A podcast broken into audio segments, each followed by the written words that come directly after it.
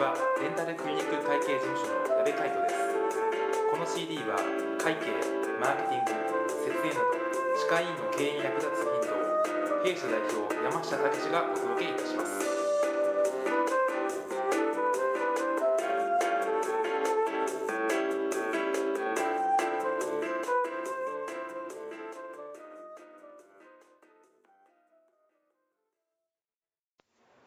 テーマは歯科医院にお金を残す節制の極意という内容でお送りします山下先生よろしくお願いしますよろしくお願いします。8月に新刊歯科医院にお金を残す節制の極意という本が出版されましたが、はい今日はこれについて少しお話を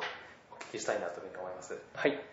えー、と今回で出した本なんですけれども、えー久しぶりに、えー節税ということで、えー本職の、まあ、税理士のですね、えー節税という部分でちょっと今回お話を、えーさせていただいたんですけれども、えー実はですね、まあ、あの節税って結構あの大事な部分にはなってくるんですけれども、えー歯科医院にお金を残すために、えー重要なことっていうのは節税以外にもたくさんあるんですね。そうですね。はい、でそのステップっていうのを、えーちょっと今日はお話ししようと思うんですけれども、えーまずですね、まあ、節税って税金が出ないと、はい。あのまあ、節税もできませんよね。そうですね。はい、じゃあ税金、えー出るためには、はい。えー何しないといけないですか？そうです、まあ、税金はまず所得という、まあ、利益にかかってきますのでそうですね。利益を上げるためにはまず売上が必要になりますよね。そうですね。まず売上が上がって、えーいいんで利益が出ないと、はい。あの節税も意味ないですね。赤字だったら節税なんて関係ないですからね。ね。だからまず大事なことっていうのはまずは売上上げてきっちり利益を出すとはい。いうことが一番大事なんですよね、なるほでそこから、えー利益が出過ぎてくると、えー今度は、えー個人の最高税率というのは、えーご存知の通り、えー所得税と住民税、えー合わせると約50%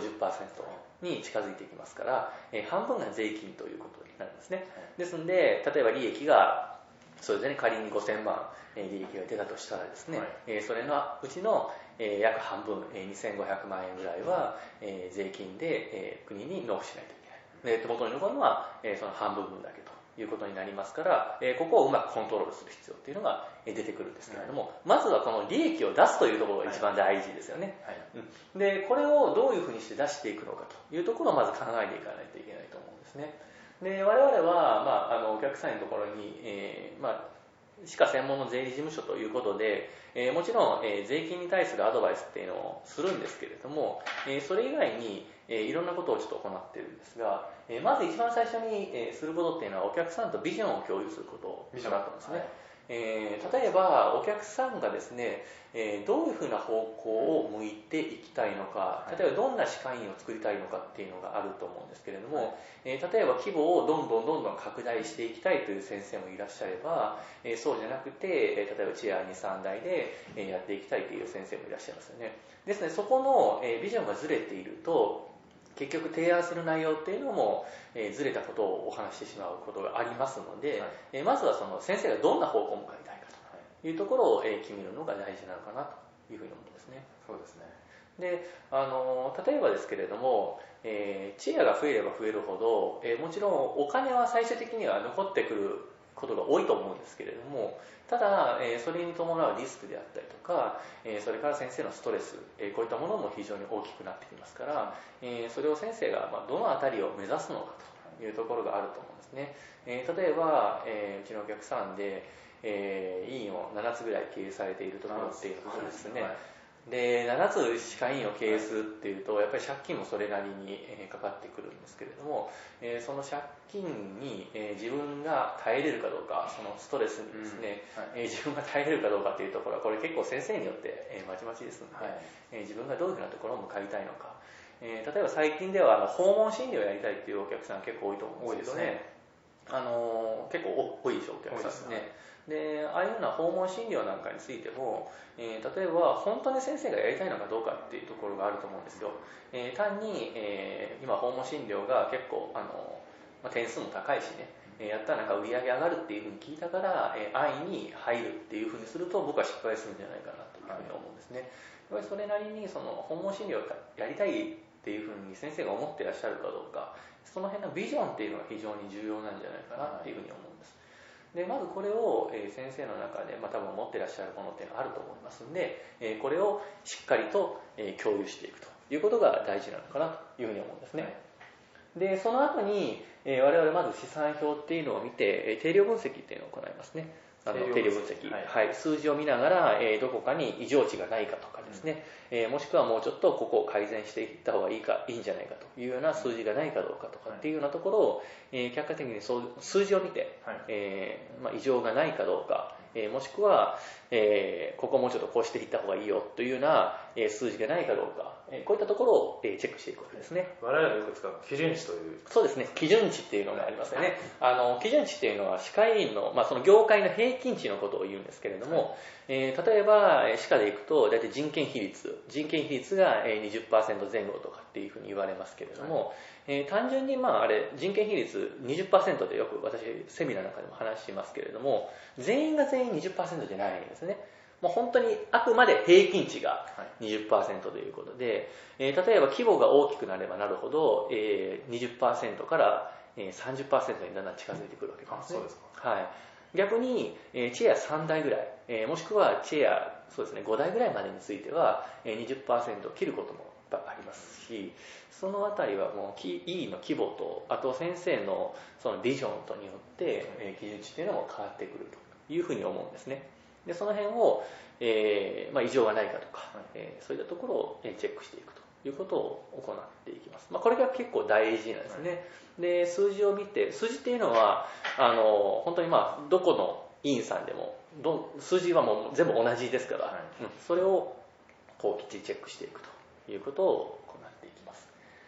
で次に、えー行うことなんですけれども、えー定量分析をやった後で今度はメンテナンスのシステム、えーこれを構築する必要があると思うんですよ、えー例えば患者さんがどんどんどんどん増えて、えー増患対策をいろいろしてですね、えー患者さんが増えても、えーその患者さんが、えー次につながらない、えークライアントに、えーならなければ、えーこれはせっかく売り上げを増やしてもですね、えーまた、えーすぐに元の通りに戻ってしまうということになりますからその患者さん1回来ていただいた患者さんに、え何度も足を運んでもらう、えそれから紹介を生んでもらうというような仕組みを、え作っていく必要があるんですね。でこれは増患対策をする前にやらないと、えいくら、え患者さん新患を例えばホームページなんかで増やしたところでですね、えここが抜けていると、えせっかく売り上げ増やしても、えなかなか毎年毎年増収につながらないということがありますのでこの辺りを、えしっかりと構築していく。でこの辺りの、まあ、ノウハウなんかについてはあの私の友人であるあの夢岡さんとかねあの三輪さんとか、はい。はい、あの辺りのノウハウなんかも非常に役に立つと思いますのであの、まあ、もし、えーご存じない先生なんかは、ね、一度問い合わせしてみられたりしてもいいのかなというふうには思いますね、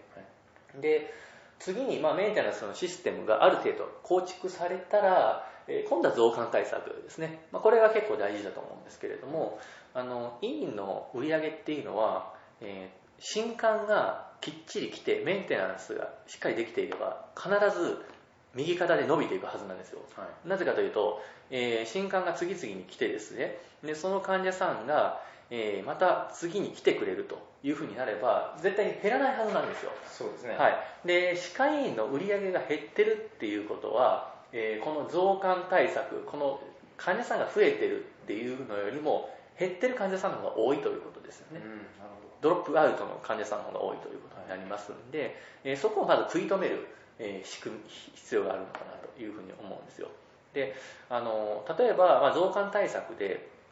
いくら血を入れてもですね、はい。あの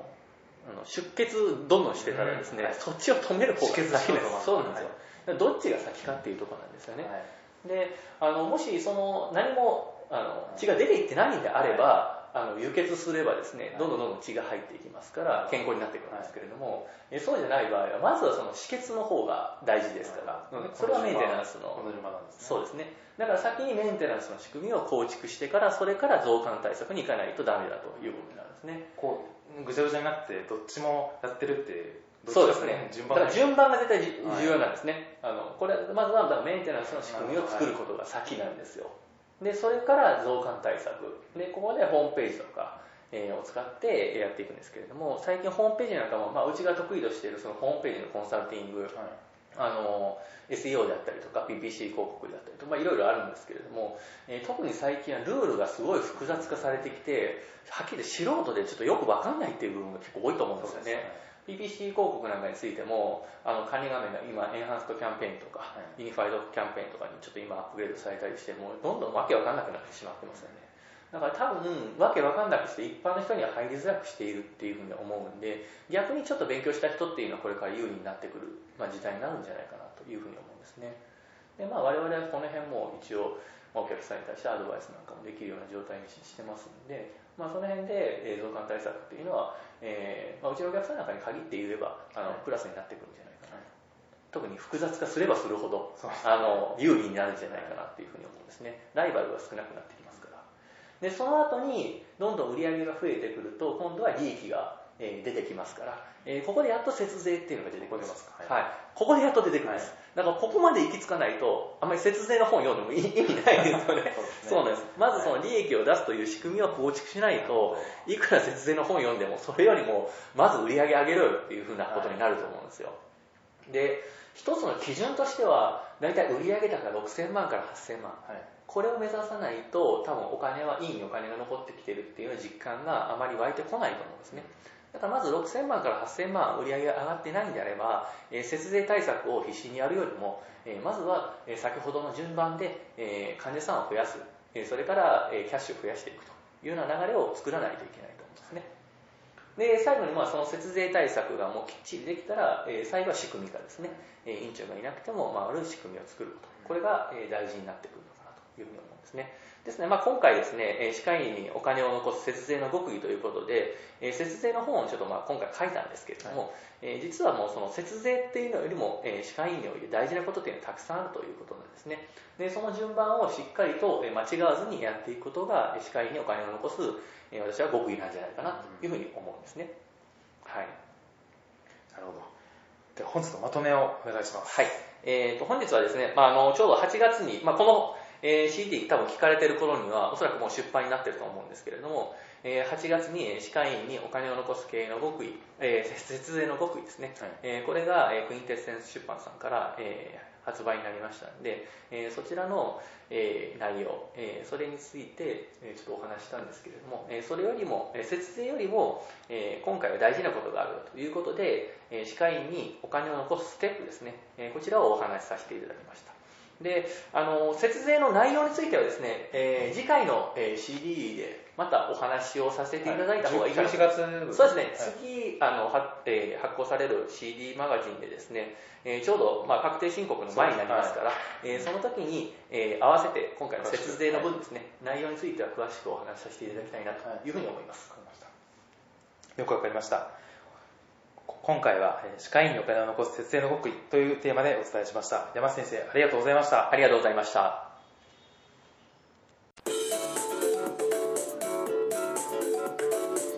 皆さんいかがでしたでしょうか？本日学んでいただいたことをぜひ明日からの歯科医院経営に生かしていただければと思います。CD は歯科医院専門の会計事務所デンタルクリニック会計事務所がお届けいたしました。より詳しいお話を聞きたい場合はフリーダイヤル0120-969-819フリーダイヤル0120-969-819までお電話ください。それではまたお耳にかかりましょう。